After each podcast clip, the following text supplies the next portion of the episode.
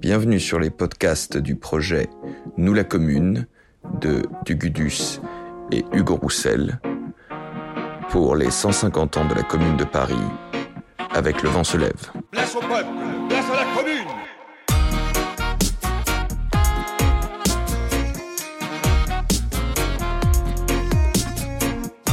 Aujourd'hui, nous recevons Céline Léger, enseignante en lettres. Bonjour Céline Léger. Bonjour. Euh, Vous avez euh, fait paraître récemment votre thèse euh, aux presses universitaires de Saint-Étienne, Jules Vallès, la fabrique médiatique de l'événement, et vous êtes également l'autrice d'un court métrage qui s'appelle Rive d'exil, autour du personnage de Jules Vallès et de son exil.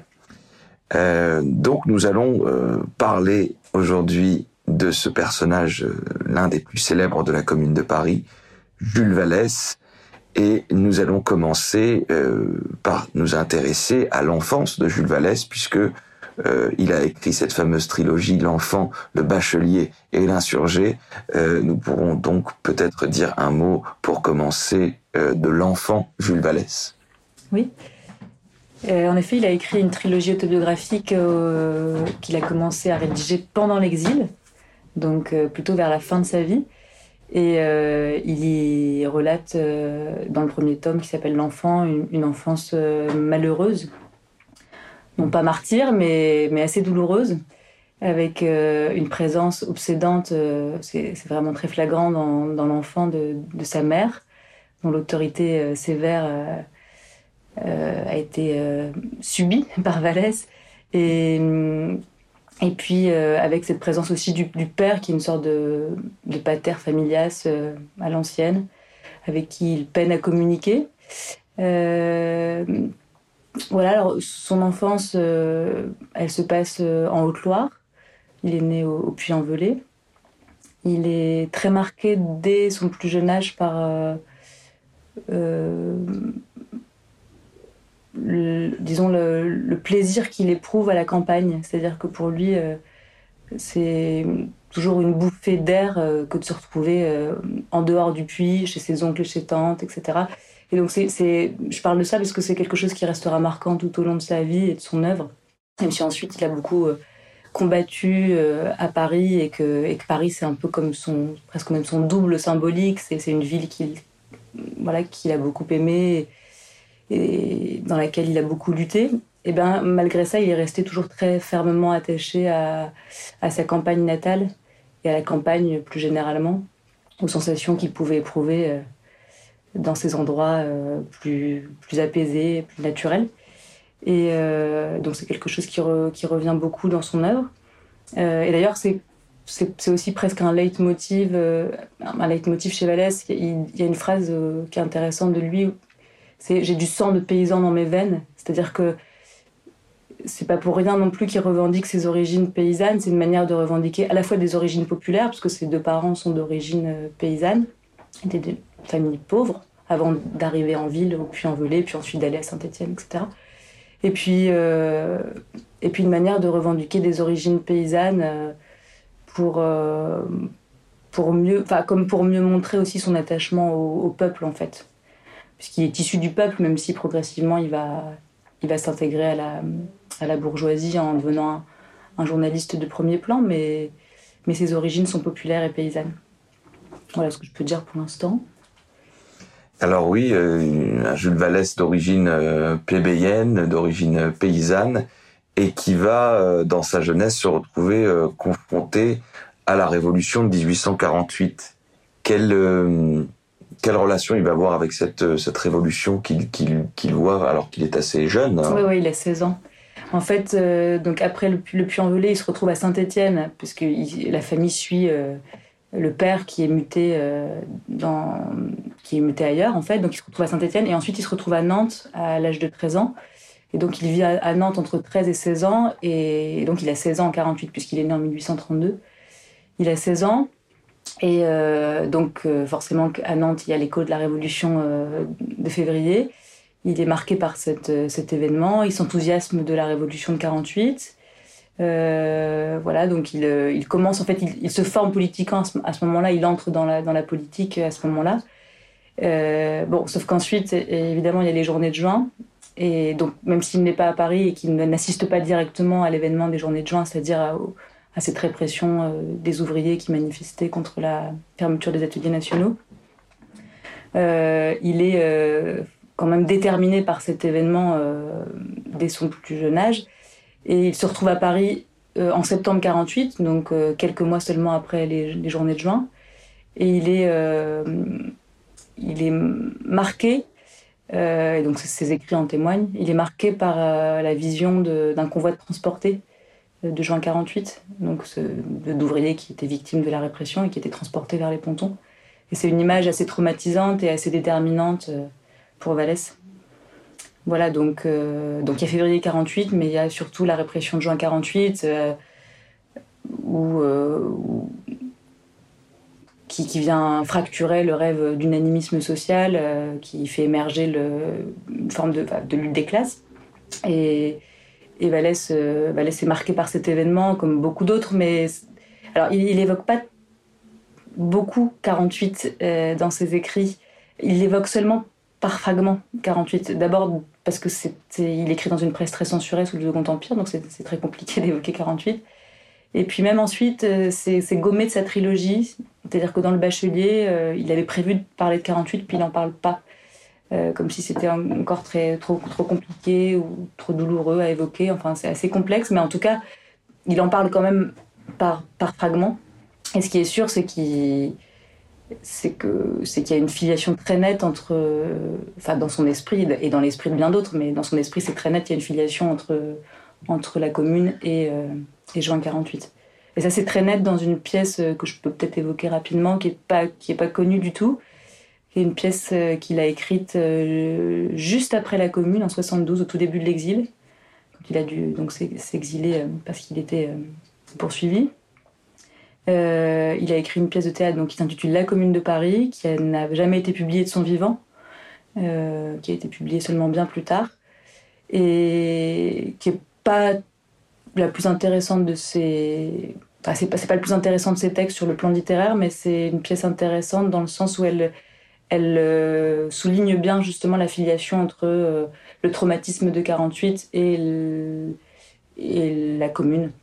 Euh, à travers le parcours singulier d'une famille euh, qui est, qui est, marquée euh, d'abord par la répression justement de 48. Et donc on, voit comme le, comme le souvenir se, se perpétue d'un événement à l'autre. Voilà et qui va connaître ensuite la semaine sanglante et la terreur tricolore dans un Paris maintenant euh, qui sera haussmanisé par rapport à celui de 1848. Oui, dans un Paris qui a changé beaucoup, oui. toujours avec cette même, euh, cette même euh, idée de réprimer les, les rouges et les républicains sociaux. Lui-même, d'ailleurs, comment se, se définit-il à ce moment-là? Est-ce qu'il se définit républicain? Est-ce qu'il définit socialiste? Est-ce que il se définit d'ailleurs politiquement. Au moment de la commune? Non, plutôt en 48. Oui, euh. d'accord.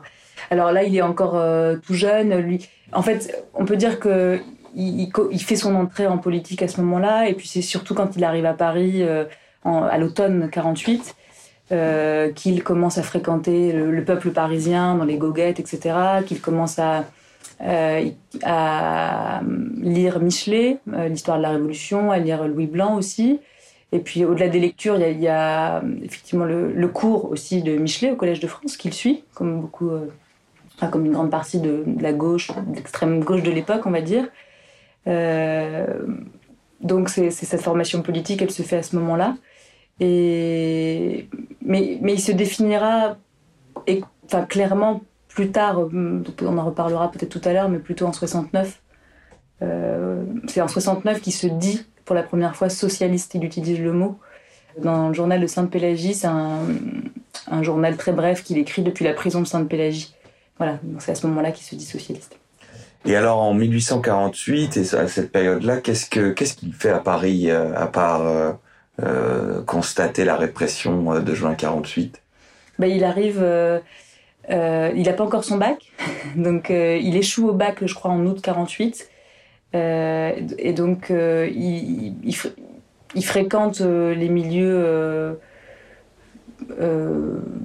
socialiste de l'époque, mais surtout, il commence aussi, enfin moi je fais, un, petit, saut dans le temps, mais il va commencer à, se méfier sérieusement avec d'autres euh, du coup d'État qui est pressenti euh, euh, pour, la fin de l'année 51. Et donc là, il va, essayer de participer à un complot pour enlever le, prince président. Donc il, commence à rentrer dans l'action politique aussi véritablement. Et puis c'est un complot qui échoue.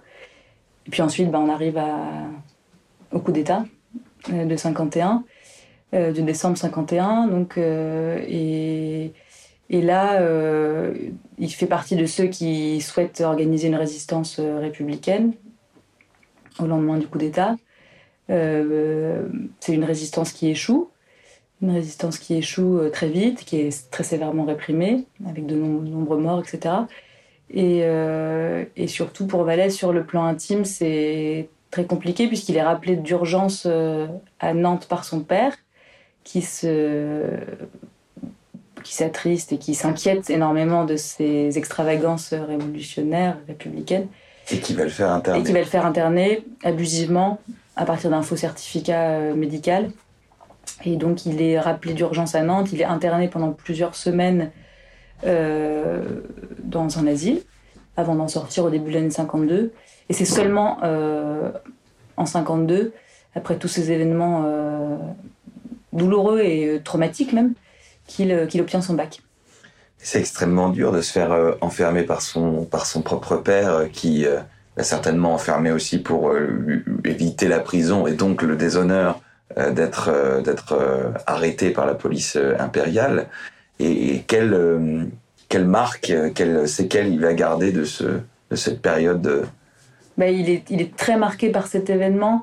D'autant que, d'autant que sa sœur, sa seule sœur Marie-Louise, a été internée très tôt pour des problèmes de santé mentale et qu'elle n'est sortie de l'asile qu'à sa mort très jeune, à l'âge de 24 ans, quelque chose comme ça. Donc il est marqué de toutes parts par, par cette question de l'aliénation, enfin de, l'enfermement aussi, pour des motifs, on va dire, psychiatriques. Et, et c'est quelque chose qui revient à plusieurs reprises dans ses écrits, bien sûr, bien plus tard dans le Tableau de Paris, qui est un recueil d'articles moins connu euh, qu'il a rédigé euh, au retour de l'exil, dans les années 1882-83. Il, parle des asiles parisiens et il, euh, il dénonce les conditions d'enfermement de l'époque. Il parle aussi des prisons, bien sûr, mais il parle de, Sainte-Anne, par exemple. Et ce sont des articles qui sont très très beaux, très poignants, euh, très descriptifs, ça relève presque du reportage, euh, euh, où il dénonce vraiment l'écrasement de l'individu par l'institution carcérale ou psychiatrique de l'époque. Et donc on peut, on peut, on peut imaginer qu'il y a un lien entre effectivement ce traumatisme de l'enfermement, et même si pour lui ça a été une expérience très courte, et en plus pour lui c'était une expérience euh, totalement raccrochée à des, à des motifs politiques, donc c'est encore autre chose, mais en tout cas ça, ça, a sans doute euh, compté dans, dans, ce, dans sa trajectoire politique aussi, de libertaire. Alors en 1852, le voilà donc bachelier.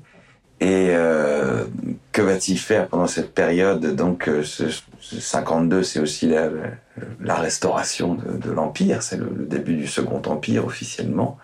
Et il va euh, entrer dans l'opposition républicaine euh, à ce moment-là, ou alors il va prendre un petit peu ses distances avant d'arriver de nouveau à cette, cette opposition? Alors, dans les premières années de l'Empire, euh, c'est une presse très censurée, et lui, il débute en tant que journaliste, donc il ne s'est pas encore du tout fait une place. Donc c'est, on va dire, entre 1853 et 1858. Euh, pendant toutes ces années-là, c'est un journaliste qui démarre, qui est assez pauvre, qui doit aussi écrire pour manger et qui euh, est très censuré en plus. Donc on peut pas dire que ce soit un véritable opposant parce qu'il ne peut pas vraiment l'être. Il est contraint de toutes parts.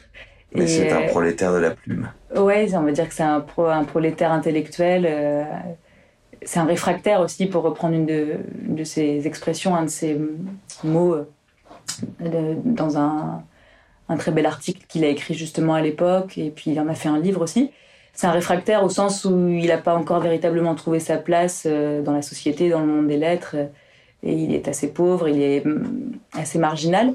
Mais donc, il, est, il est contraint, c'est-à-dire qu'il est obligé parfois d'écrire des articles assez plats ou qui ne sont pas très subversifs, où il se contente d'être un chroniqueur, ou on pourrait dire une, sorte d'allusionniste, c'est-à-dire ces écrivains de l'époque qui sont obligés de contourner la censure et qui ne procèdent que, enfin, qui ne critiquent que par très très par, par, de très molles allusions, on va dire.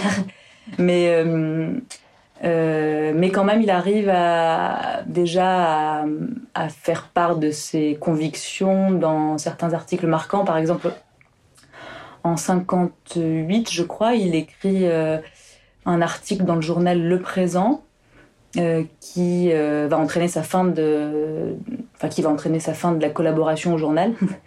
Euh, c'est un article qui euh, est comme, une, comme un contre-éloge de Cavaignac. Et Cavaignac, c'est celui qui a réprimé. Euh, oui, le frère, pas, pas, pas Godefroy, qui était donc le républicain, mais le, le, Eugène Cavaignac, qui était aussi républicain, mais qui a été le, sabreur de, des journées des ouvriers en juin 1848. Voilà, c'est ça, exactement. Et donc, il, il écrit un article très subversif sur Cavaignac et, et qui va donc entraîner la fin de, sa collaboration au journal. Euh, donc, euh, donc voilà. Et puis ensuite, euh, si j'avance un petit peu dans le temps, on peut dire qu'il commence à écrire des articles plus intéressants un peu plus souvent à partir des années 64-65. Il est critique littéraire aussi. Il n'est pas que chroniqueur, il est critique littéraire pour le, le Progrès de Lyon, qui est un journal très fameux de l'époque. Et à travers sa critique littéraire et artistique, il fait aussi passer beaucoup d'idées subversives je pense entre autres à, des articles qu'il peut écrire euh, sur Courbet, euh, voilà. Et puis, euh, et puis dans ses articles de critique littéraire, il, il tient déjà vigoureusement à revendiquer l'importance de la liberté de la presse, la liberté illimitée de la presse, qu'il appellera en 67 la liberté sans rivage. C'est une formule qui est restée très connue, qui est une belle formule de Vallès, dont je me suis inspirée pour le titre Rive d'exil de mon court métrage. Euh, et, donc en 67, l'Empire est déjà un peu plus libéral. La presse peut, s'opposer un peu, plus clairement à la politique de l'Empire, on va dire, même si c'est encore compliqué. Et donc il fonde son journal euh, La Rue, euh, qui va avoir une existence très brève. Six mois plus tard, le journal est suspendu parce qu'il a écrit un article qui s'appelle Cochon vendu, euh, dans lequel il dénonce de manière très percutante toutes les servitudes volontaires qui, qui viennent cimenter l'ordre social. Ou, le cochon vendu, je peux rappeler rapidement ce que c'est, parce que c'est pour ça un article qui est vraiment très intéressant. Le cochon vendu, à la base, euh, c'est le surnom qu'on donnait à, aux pauvres qui euh, étaient achetés pour remplacer ceux qui voulaient éviter la conscription militaire. Et donc, euh, ça, c'est l'expression euh, initiale. Et puis, Vallès euh, reprend cette expression pour, comment dire Pour la retourner pour la, retourner, la bourgeoisie. Ouais, pour critiquer aussi le mépris qu'on peut manifester à l'égard de ces pauvres. Et, et lui, il retourne la critique contre ceux qui vendent leur âme, entre guillemets, en, je crois qu'il utilise une, expression, en vendant leur plume au plus offrant, c'est-à-dire euh, qui, pour gagner de l'argent, sont prêts à finalement à écrire n'importe quoi. Enfin, qui, voilà, qui sont prêts à, renier leurs leur convictions. Et donc, ce, cet article entraîne la fin de la rue. En, fait, euh, à partir du moment où il écrit de manière plus subversive, il faut dire aussi qu'il essuie euh, beaucoup de, de sanctions. C'est-à-dire que soit ce sont des amendes, soit ce sont des interdictions de publier, soit ce sont des peines de prison. Euh, enfin voilà, c'est il, paie, il, paie, il paie très cher euh, dès le Second Empire le prix de, de son indépendance euh, et, son, et son rôle d'opposant, on va dire, au Second Empire. Il continue sa trajectoire de réfractaire et il en paye le prix. Il y a presque une espèce de refus de parvenir chez, chez, chez, chez Vallès. Oui. Et, euh, et, vous avez évoqué tout à l'heure le nom de, de, Courbet. On pourrait penser aussi euh, à Proudhon, euh, qui a un parcours assez similaire, dans le sens où Proudhon aussi est d'origine paysanne et assez fier de, de, de ces origines-là. Euh, ce serait euh, un raccourci que de dire que Vallès est un proudhonien, mais il a plutôt cette, cette proximité-là. Mm. Et quelles sont donc ses relations avec euh, euh, Proudhon ou surtout avec euh, Gustave Courbet? Alors, euh, pour ce qui est de Proudhon, euh, en effet, on peut dire qu'il y a des choses qu'il reprend à Proudhon, même si voilà, c'est pas une filiation complète, mais effectivement, on, a tendance à rattacher Vallès à Proudhon parce, qu'il il hérite d'une forme d'anti-autoritarisme euh, qui, est, très présent chez Proudhon, d'une forme d'anti-jacobinisme contre la centralisation du pouvoir, etc. On retrouve aussi chez Proudhon et chez Vallès une, forme de, une forme de procès de la rhétorique classique. Euh, voilà, donc ça c'est un petit peu ce qui les, ce qui les lie. Et puis, euh, et puis alors, peut-être aussi, on pourrait ajouter pour ce qui est de Proudhon et Vallès, ça c'est peut-être plus sur le plan littéraire, mais c'est intéressant parce que ça a des conséquences politiques aussi. Euh, Vallès, il, reprend euh, un, procé- on va dire un procédé littéraire qui est cher à Proudhon, qui est l'ironie. Euh, Proudhon, il, re- euh, il, il appelle de ses voeux l'ironie euh, dans ses confessions d'un révolutionnaire.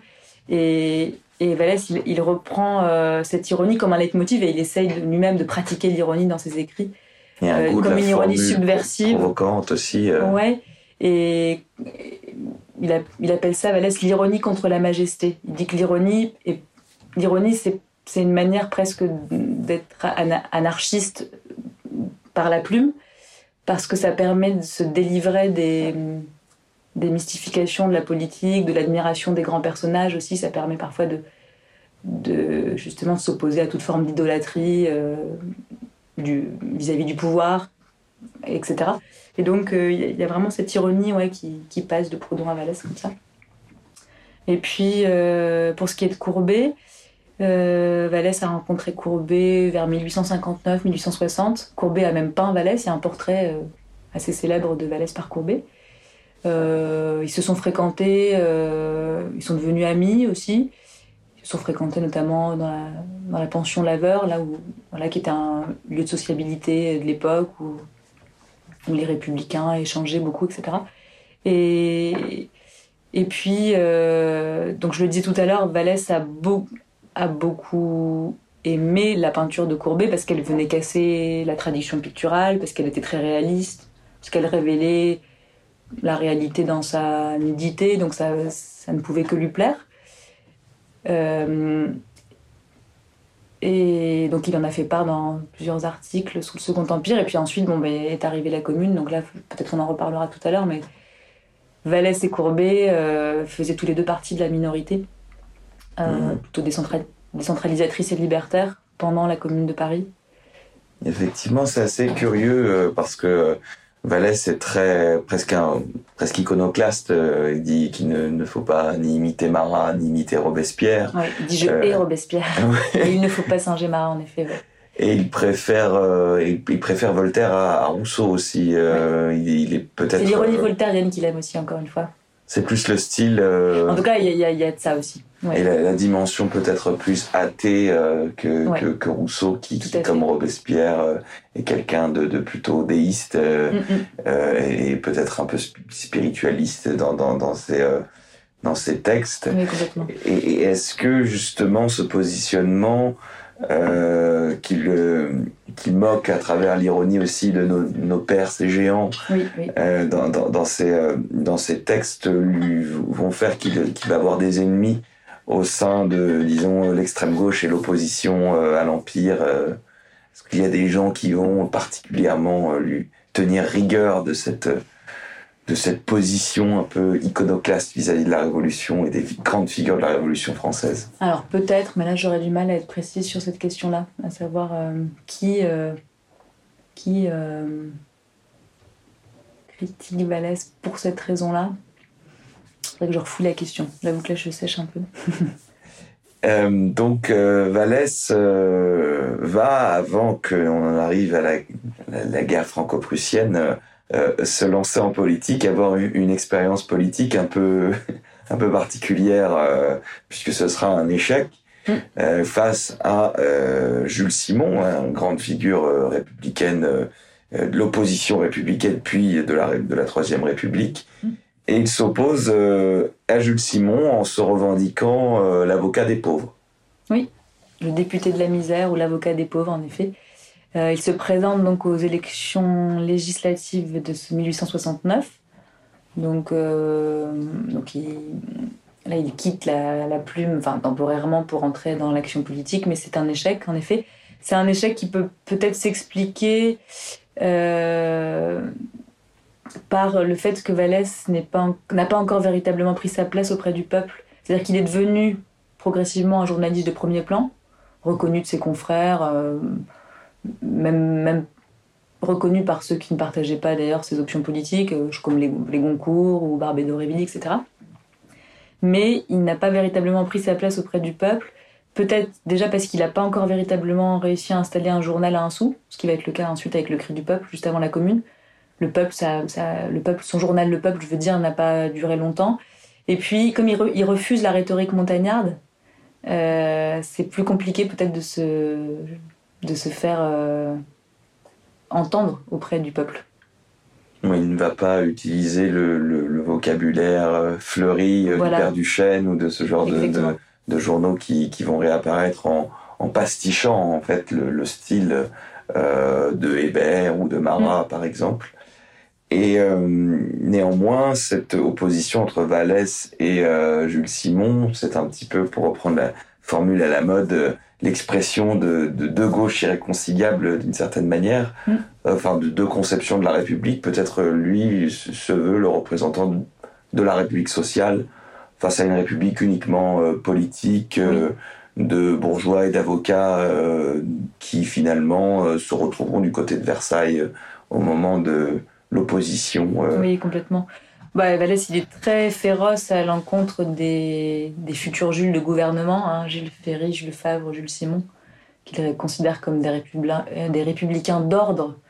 Et lui, il est pour la sociale.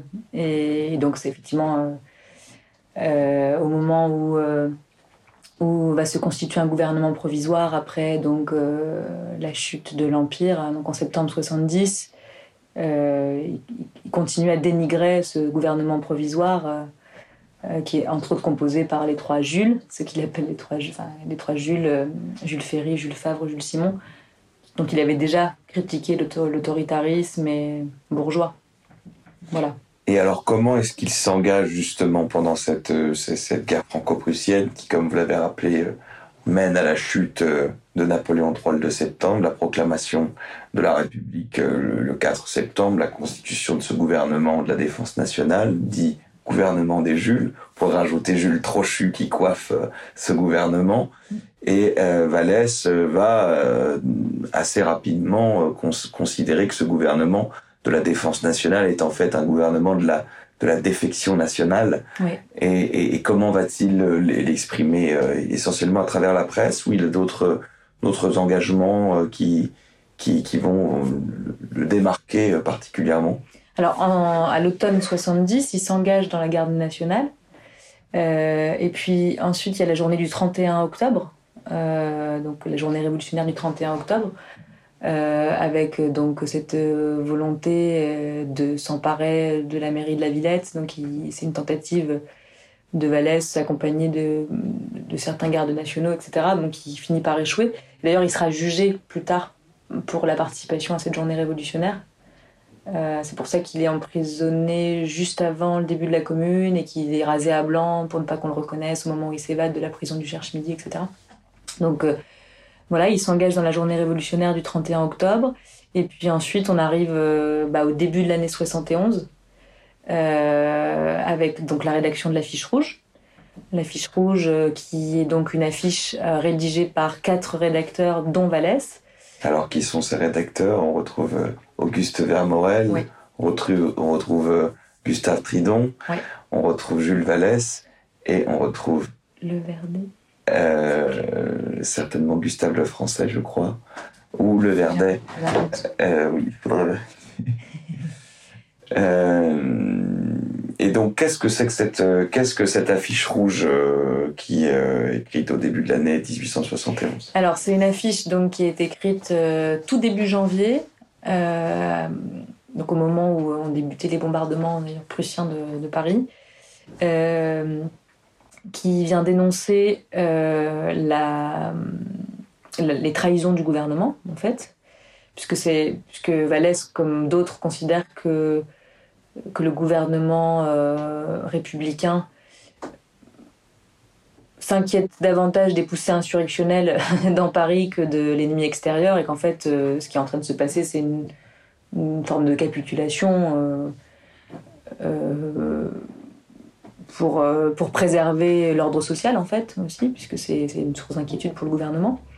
Et puis, donc, y a, donc la fiche rouge dénonce ces trahisons et elle se termine par une formule restée célèbre place au peuple, place à la commune. Elle est placardée dans, dans les rues de Paris.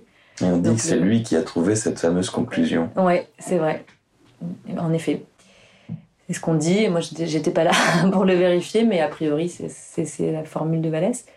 Et, euh, et puis ensuite, on arrive euh, euh, au mois de février 71, où les choses se gâtent encore un peu plus avec les élections législatives qui donnent une majorité monarchiste à l'Assemblée.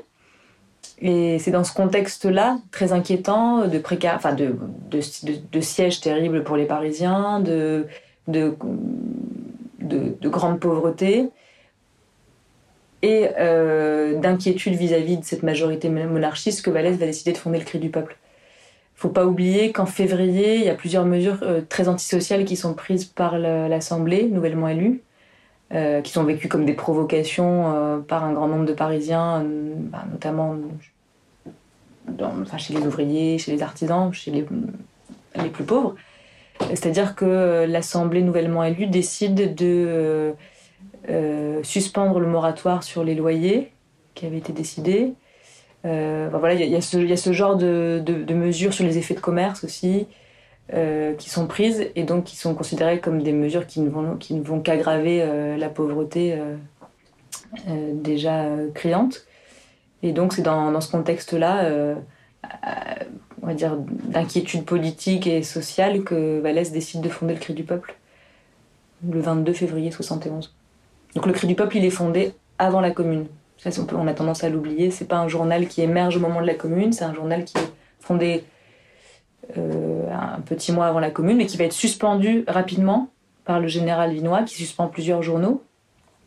Euh, donc euh, le 12 mars, il est suspendu. Et il, renaît seulement le 21 mars, donc trois jours après le soulèvement, le soulèvement du 18 mars. Et alors, comment est-ce qu'il est organisé ce, journal? Comment est-ce qu'il se structure? Dans quel, langage? Est-ce qu'il adopte? On a parlé tout à l'heure du père Duchesne qui reprend les fameuses formules des vers euh, et un vocabulaire assez euh, ordurier. Euh, Vallès veut quand même parler au peuple dans un langage assez assez simple aussi, sans tomber dans la dans les excès de l'hébertisme. Oui, pour ce qui est de Vallès, pour ce qui est des articles que lui il écrit dans le Cri du peuple, il y a effectivement il y a une volonté de, de à, la fois d'informer le peuple, de l'éduquer, on va dire, mais aussi de lui donner la parole.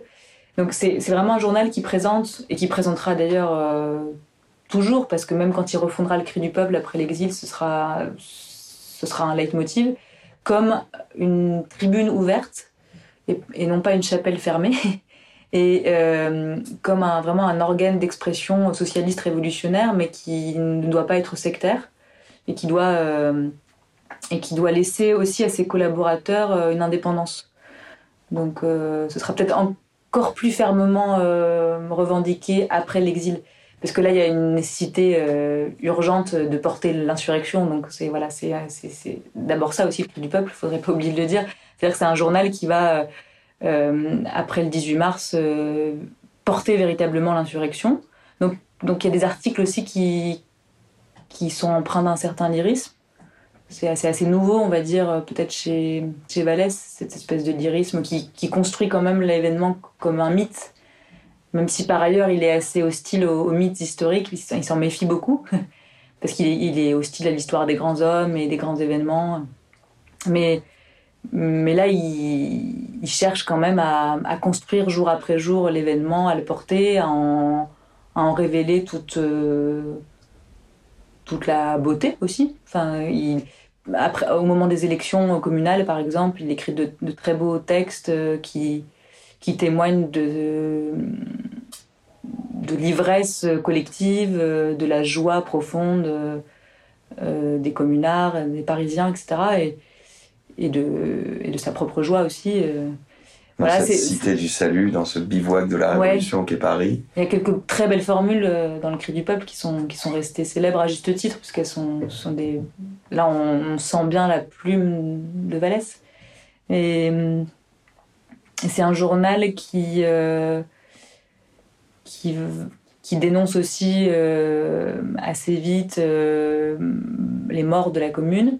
Mais Vallès, il arrête d'écrire dans ce journal assez tôt, en fait. Et ça, peut-être aussi, on a tendance à l'oublier.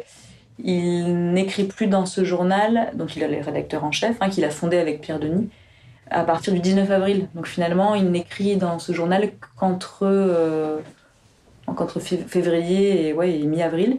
Ça veut dire que pendant toute la deuxième partie de la commune, euh, il s'engage plus, plus exclusivement, on va dire, dans, dans l'action politique et donc il n'a plus la même disponibilité pour, euh, pour écrire euh, au cri du peuple. Et alors, quels sont les autres rédacteurs? Quelles sont les personnes qu'on retrouve euh, au cri du peuple? Alors, il y a, il y a toutes sortes de rédacteurs. Je, crois que Louise Michel a écrit dans le cri du peuple au début de l'année 71. Mais sinon, donc il y a Pierre Denis, donc qui est le fondateur du Cri du Peuple avec Vallès, qui est une grande figure du proudonisme et qui va écrire le fameux programme de la commune notamment le 19 euh, mai avec 19 euh, euh, avril avec avec Alberthez, Jules Vallès et Delécluse. Et il y a, y a bah, Casimir Bouy aussi, Vermèche. Casimir Bouy, c'est celui qui a, écrit cette phrase dont Vallès parle dans l'insurgé, qui a créé un quiproquo. je crois que c'est en substance si, si Monsieur Thiers est chimiste, il comprendra ou quelque chose comme ça une phrase qui a longtemps été attribuée à Vallès. Et il dit dans l'insurgé que c'est une phrase qui n'est pas de lui, mais qui lui est attribuée et que c'est pour ça qu'on l'accusera des incendies, enfin d'avoir été un incendiaire pendant la Commune de Paris. Alors que, bon, on va peut-être en reparler, mais euh, Vallès, euh, après des, délibérations intérieures houleuses, décide euh, d'incendier deux ou trois maisons seulement euh, pendant la semaine sanglante, au moment où des Versaillais s'étaient embusqués dans les maisons, dans l'urgence de la défense, mais, mais, mais il, ne prône pas les, incendies de Paris dans, le cri du peuple, c'est pas, pas ce qu'il dit. Voilà. Et c'est un journal qui tire à beaucoup d'exemplaires, euh, c'est un des plus lus. Euh. Ouais, c'est, c'est le journal le plus lu pendant la commune, avec le père Duchesne. Euh, il tire à 80 000, 100 000 exemplaires très rapidement. Euh, il en parle beaucoup dans le dans le dans l'insurgé justement. Euh, il est reconnu, identifié en tant que, journaliste du cri du peuple. D'ailleurs, il y en a qui trouvent qu'effectivement il est trop modéré, donc à un moment on le on l'agresse aussi pour lui dire pour le taxer de modérantisme en fait. Mais mais il est aussi apprécié en tant que rédacteur du cri du peuple évidemment. Il gagne une notoriété aussi à travers ce journal évidemment parmi les parmi les communards. Et donc, euh, Vallès est candidat euh, au conseil de la commune. Il est élu le 26 mars. Oui, tout à fait. Il est élu dans le 15e arrondissement de, Paris, euh, avec deux autres élus qui sont, eux, ouvriers. et donc, bon, ça va expliquer quelques jours plus tard pourquoi il va aussi délaisser la plume de journaliste et s'engager plus, plus fermement dans l'action politique. Euh, alors, dans, ce qu'il a fait d'important au sein de la commune, on peut évidemment citer sa participation à la commission de l'enseignement, parce que la question de l'éducation est chère à Vallès, et donc il a siégé à la commission de l'enseignement, avec Courbet notamment, et Vaillant aussi. Et euh, donc il fait partie de ceux qui ont posé les bases d'une école laïque gratuite obligatoire, euh, les bases d'un enseignement intégral, professionnel aussi, donc ça, c'est une des œuvres euh, importantes de la commune. Qu'on peine encore à voir aujourd'hui. Oui, qu'on peine à attribuer à la commune, en effet, puisqu'il y a eu les lois Ferry ensuite, et que ce sont ces lois qui ont, qui ont finalement pris toute la lumière de, de, de l'école gratuite, laïque, obligatoire. Mais justement, dans les lois Ferry, on ne retrouvera pas cette idée de l'éducation intégrale Ouais. euh, qui est mise en avant par les communards et qui, elle, pour le coup, n'est pas encore à l'ordre du jour euh, dans, dans le système éducatif français. Oui, c'est vrai. Tout à fait. Et donc voilà, donc il a, il a beaucoup œuvré dans la commission de l'enseignement. Euh, bon, qui a été quand même très courte. Hein. Enfin, quand je dis beaucoup œuvré, évi- évidemment, c'était dans le temps imparti, puisque la commune n'a duré que 72 jours. Euh, alors, pour ce qui est de son positionnement à l'intérieur de la commune, on peut dire aussi que c'est important de redire qu'il a fait partie de la minorité. Donc, à partir du 1er mai, il y a un conflit euh, très important entre ce qu'on appelle la majorité de la commune et la minorité à propos de l'instauration d'un comité de salut public. Donc, euh, Vallès fait partie avec un très grand nombre d'internationaux. Et donc, euh, on retrouve Courbet aussi dans la minorité. On retrouve Arnoux, qui sera un très bon ami de Vallès tout au long de sa vie, avec qui il échangera beaucoup de lettres pendant l'exil. On retrouve euh, Varlin aussi. Dans cette minorité, euh, on considère que qu'il faut aller plus loin dans les réformes sociales et, qui, on ne veut pas reconnaître ce pouvoir restreint constituerait euh, le comité de salut public. Et donc, euh, fait partie de cette minorité. Le 15 mai, il y a, un manifeste qui est euh, rédigé par la minorité. Et, et puis, seulement quatre jours plus tard, Vallès revient siéger au conseil de la commune avec euh, deux ou trois autres communards de la minorité parce que bon, la, la défaite euh, approche. Euh, les choses se, se sont gâtées sérieusement depuis quelque temps pour les communards et, euh, et Vallès considère qu'il faut, qu'il faut rejoindre la lutte, enfin qu'il faut rejoindre l'unité de la lutte contre l'ennemi versaillais. C'est Donc ça, il, il s'oppose euh, à cette espèce de pastiche de révolutionnaire de revenir au terme de com- comité de salut public, mais il se rend bien compte, Oui. à l'instar de tous les autres membres de la minorité, que euh, il faut qu'ils restent unis face à leur ennemi commun qui, euh, voilà, qui va rentrer dans Paris euh, effectivement au deux cours jours de, plus tard. deux jours plus tard, au cours Ouais. de cette semaine sanglante. Et Vallès va quand même réussir au cours de la semaine sanglante à ne pas être ni tué ni arrêté. Alors il a cette chance-là, c'est-à-dire que il est donc il est sur la barricade de, de Belleville, une des dernières barricades hein, de la commune, le 28 mai, à la toute fin de la semaine sanglante. Euh, donc, enfin, pendant la semaine sanglante, il est vra- vraiment présent dans les rues, c'est-à-dire que euh, donc il fait, il, fait partie de, ceux à qui on demande notamment de commander, euh, enfin on lui demande de commander la défense du quartier du Panthéon au début de la semaine sanglante, donc euh, il s'y rend et euh, il, euh,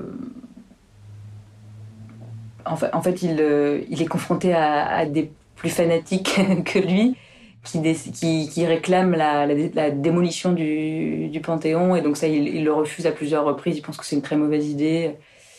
Euh, voilà, mais, en tout cas, il est, présent dans les rues de Paris, euh, sur les barricades. Et euh, il est présent donc sur la dernière barricade de la rue de Belleville. Euh, il le dit dans l'insurgé. Il dit peut-être ai-je fait du bien ou du mal pendant la commune, peut-être ai-je été trop modéré, mais en tout cas j'étais présent sur la dernière barricade et j'étais là jusqu'au bout.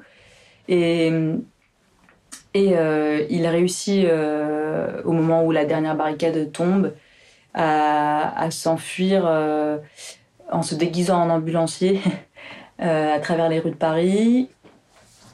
Il est euh, même reconnu par Maxime Bucan, ça c'est une anecdote qu'on cite parfois, mais euh, qu'il reconnaît, qu'il ne partage pas du tout ses, convictions, mais qui ne le dénonce pas.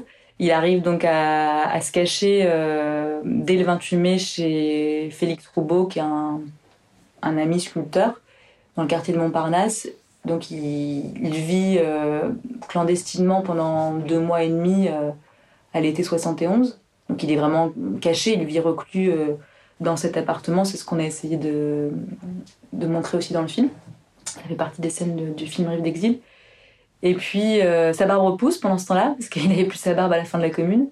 Euh, c'est parce qu'il avait plus sa barbe aussi qu'on a pu euh, peut-être, enfin qu'il a pu échapper aux, aux exécutions. Et qu'il y a plusieurs Vallès qui ont par contre été fusillés. Ouais, les faux Valaises qui ont été fusillés.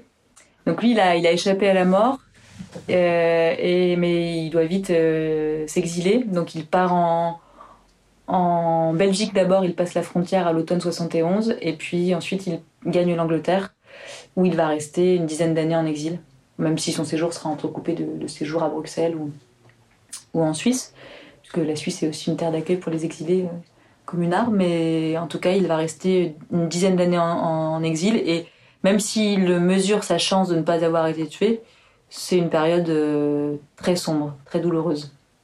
Alors à modéré, on raconte aussi que Vallès, euh, avec euh, en compagnie notamment de Varlin ou d'Avrial, a essayé de faire en sorte que le, les otages de la rue Axo Oui. ne, ne soient pas euh, fusillés, ce qui, ce qui a été le cas. Mais effectivement, on raconte aussi que Vallès aurait, à un moment, au détour d'une rue, aperçu un prêtre qui se, qui se cachait et donc détourné le, le chemin en direction de euh, euh, du- d'une autre rue pour que les, les fanatiques évoqués précédemment ne, ne se précipitent pas euh, sur euh, sur le, le prêtre en question. Par contre, euh, Varlin aura moins moins de chance, lui, il sera Oui. euh, lynché par la foule. Et Vallès, lui, réussit euh, à s'échapper, notamment grâce à, à Maxime Ducamp, qui donc détourne euh, le regard, comme Vallès a détourné le regard par rapport à ce, ce prêtre euh, Mm. Euh, peu de temps avant. Est-ce que cet exil de Vallès euh, va euh, le radicaliser et faire en sorte que celui qu'on considère comme un modéré le, soit finalement un petit peu moins. Bah, en tout cas, bah, la, commune, c'est vraiment une expérience nourricière chez Vallès. C'est-à-dire que c'est, c'est, à- la fois un aboutissement, euh, comme le dénouement de, des années d'engagement euh, en tant qu'opposant au Second Empire, etc. Euh, en effet, et en même temps, c'est, une expérience fondatrice, peut-être pas une rupture, mais en tout cas une, une expérience féconde qui, le, qui, est, qui est un peu vécue comme une renaissance au moment où elle a lieu. Bon, mais ensuite, vu qu'il y a une répression impitoyable et qu'il est isolé à Londres, euh, c'est un peu plus compliqué. Ce qui est sûr, c'est qu'il il est à Londres, il est d'abord condamné à mort par contumace. Euh, donc en 72, c'est une année assez terrible parce qu'il perd sa mère, même s'il il est, il n'est pas tendre avec lui dans la trilogie, euh, ça reste un deuil douloureux. Et puis il est condamné à mort en juillet 72 euh, par contumace, ça veut dire qu'il est condamné à mort à distance, donc il va pas être exécuté, mais euh, euh, il est condamné avec des chefs d'accusation accablants, donc on lui reproche euh, un attentat à la défense nationale, enfin attentat au gouvernement national avec la journée du 31 octobre 70, et puis on lui reproche d'avoir signé tous les décrets de la commune, on l'accuse de, pillage, d'assassinat des otages, ce qui est, d'après ce qu'on disait tout à l'heure, ahurissant, parce qu'il s'est toujours opposé aux exécutions d'otages, même s'il a signé les décrets de la commune. euh, à chaque fois qu'il a pu, il s'est opposé aux exécutions d'otages, notamment le 26 euh, mai rue Axo. Et euh, bon, il est quand même condamné sévèrement à la mort, à la sentence de mort. Et puis il est surtout condamné d'une autre manière, dans le sens où, les journaux parisiens ne, veulent, plus l'accueillir, et puis il est isolé. Donc c'est compliqué aussi sur le plan matériel, sur le plan financier, puisque il a encore un petit peu d'argent avec euh, le cri du peuple. Il, a, il touche un petit héritage, mais tout, cet argent va vite s'épuiser. Donc après, toute sa correspondance, sa correspondance d'exil témoigne bien euh, de, cette course à l'argent euh, permanente qui est le début de l'exil. C'est-à-dire qu'il faut qu'il écrive des articles pour s'en sortir. En même temps, il est payé de manière très irrégulière parfois parce qu'il il écrit au début sans signature. Il doit écrire de manière anonyme, dans les journaux euh, français. Et puis, ça, c'est plus une volonté de sa part, a priori, c'est-à-dire qu'il est assez isolé. C'est un peu un exil dans l'exil. Il est, comme toujours, assez indépendant. Et donc, euh, il se mêle peu aux autres exilés, qui sont euh, aidés par l'international et par Marx. Donc, il est, il est, n'est pas proche des blanquistes, toujours pas. Il n'est pas proche des marxistes, un peu trop théoriciens pour lui. Euh, voilà. Mais par contre, il écrit euh, beaucoup, et pas seulement des lettres. Il écrit euh, des articles, même si c'est un peu difficile au, au départ. Et puis, à partir de 1876, il écrit justement sa grande œuvre autobiographique, L'enfant, le bachelier, l'insurgé. qui va continuer de souligner son engagement, on va dire, politique, mais sous une autre forme, qui est la forme romanesque. Donc c'est une forme plus intime, mais l'intime vient réfléchir le devenir historique. Donc en fait, il arrive à dire beaucoup de choses, euh, à faire, à faire passer euh, ses engagements libertaires à travers ce roman euh, autobiographique. Et puis vient l'amnistie. Oui. Et il va revenir en France. Oui. Et réactiver donc le fameux cri du peuple. Oui, complètement. Bah, il a la chance de rencontrer Séverine aussi en 1880. C'est juste avant l'amnistie totale. Il la rencontre à Bruxelles lors d'un bref séjour chez des amis en commun. Et euh, Séverine, elle est beaucoup plus jeune que lui. C'est une jeune femme qui. J'en parle tout de suite puisqu'elle va lui être très utile après au sein du Cri du Peuple. Et puis c'est une rencontre vraiment qui va, qui va, on va dire, égayer aussi sa fin de vie, qui va, qui va l'aider, mais qui va égayer sa fin de vie. Euh, il rencontre Séverine et euh, tout de suite va se nouer une amitié euh, très importante entre eux. Donc elle est beaucoup plus jeune que lui, elle a environ 25 ans quand il la rencontre. Et donc lui, il a, en 1880, il a 48 ans.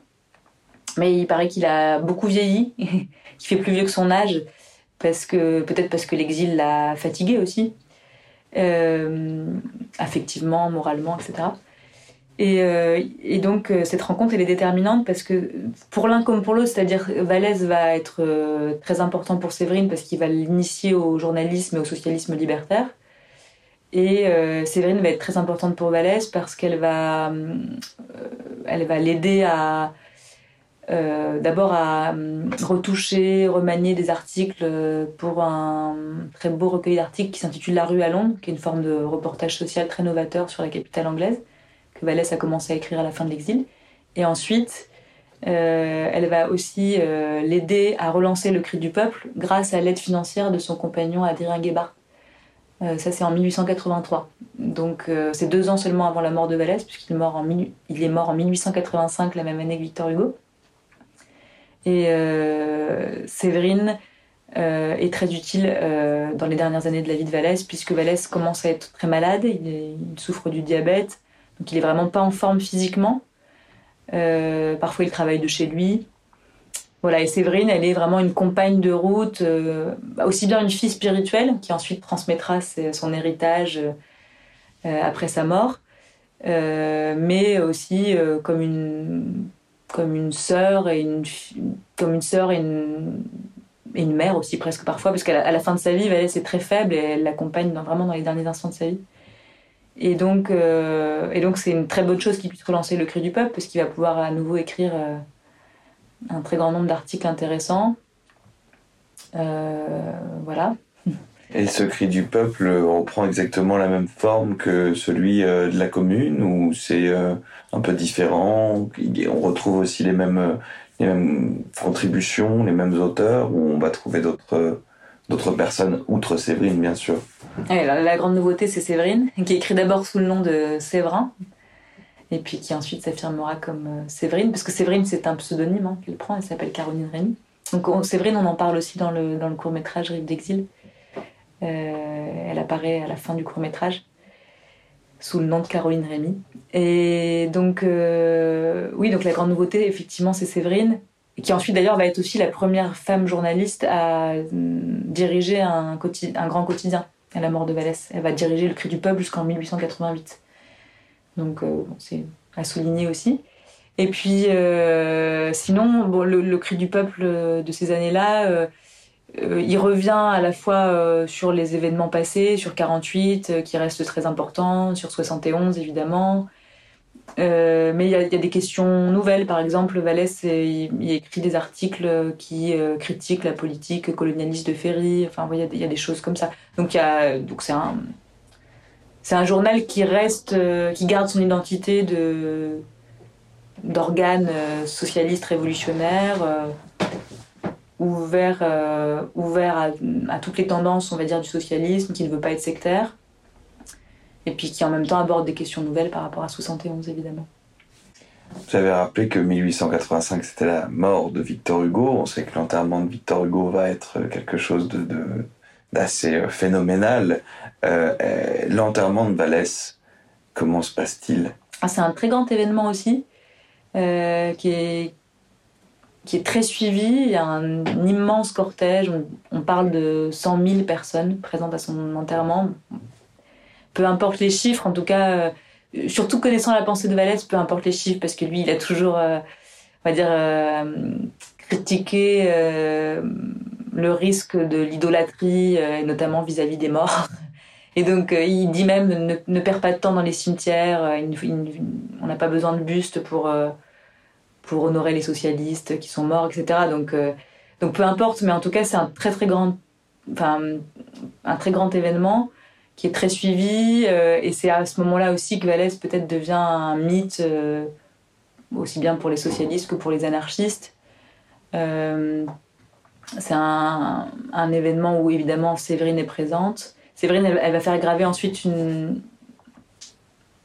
phrase qui est, je trouve, euh, très bien choisi sur la tombe de Vallès, qui est euh, ce qu'ils appellent mon talent n'est fait que de ma conviction. Ça doit être quelque chose comme ça.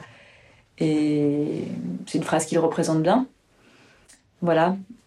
Donc effectivement, un, ce sont de très, très grandes funérailles qui disent euh, l'importance qu'il a pu prendre auprès du peuple, à partir de la commune surtout. Et donc il y a un mythe valésien qui naît ensuite.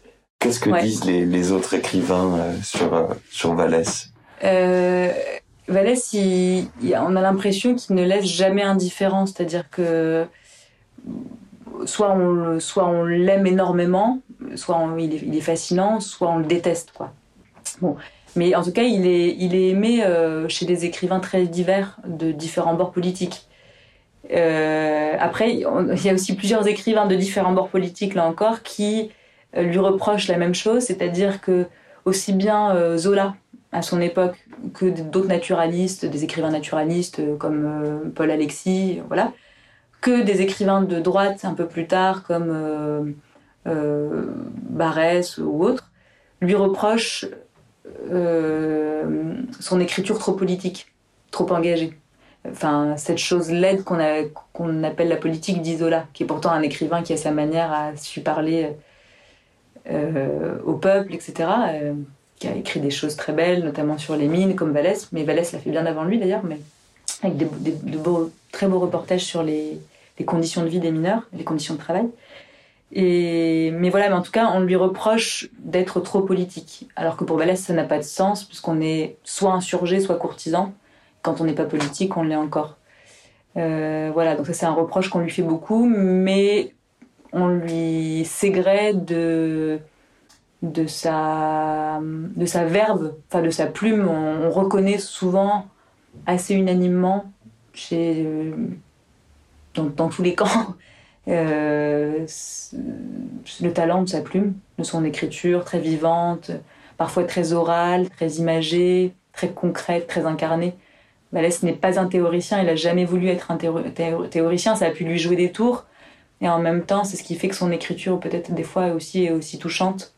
Il arrive à, transmettre ses, ses idées euh, de manière euh, très concrète, plutôt par le détail, par, le, par la singularité, par les sensations, par les émotions.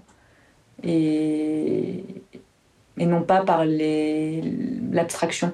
Voilà. Et ça, c'est quelque chose qui est souvent reconnu à son égard. Et qu'est-ce que vous pensez euh, aujourd'hui de la réédition des, œuvres de Vallès euh, Quelle réception euh, ont-elles Est-ce que vous pensez que ça, que ça va marquer les esprits de, relire Vallès aujourd'hui? Est-ce que qu'est-ce qui reste finalement de, de Vallès aujourd'hui? En ce moment, on en parle forcément plus puisque c'est la... ce sont les 150 ans de la commune. Euh, donc euh, j'ai l'impression d'entendre davantage parler de lui, qu'on s'y intéresse davantage. Mais en dehors des, moments de célébration, euh, on peut dire globalement que Vallès il a été plutôt écarté des manuels scolaires, des anthologies pendant, pendant longtemps. bon, peut-être la génération de, on va dire de mes parents, parce que moi j'ai 30 ans, 32 ans, a, plus lu Vallès dans sa jeunesse que, que la mienne. Et je pense même que les générations qui sont au lycée maintenant, je pense qu'on lit peu Vallès quand même, il est assez peu abordé à l'école. Euh, bon, ensuite, ça n'empêche qu'il y a un certain nombre de chercheurs euh, qui font vivre euh, ses idées et, ses écrits. Il y a la revue Autour de Vallès, qui est une revue qui a été fondée en, en 1982, je crois, par Roger Bellé, qui lui-même avait annoté et préparer euh, les tomes de la Pléiade.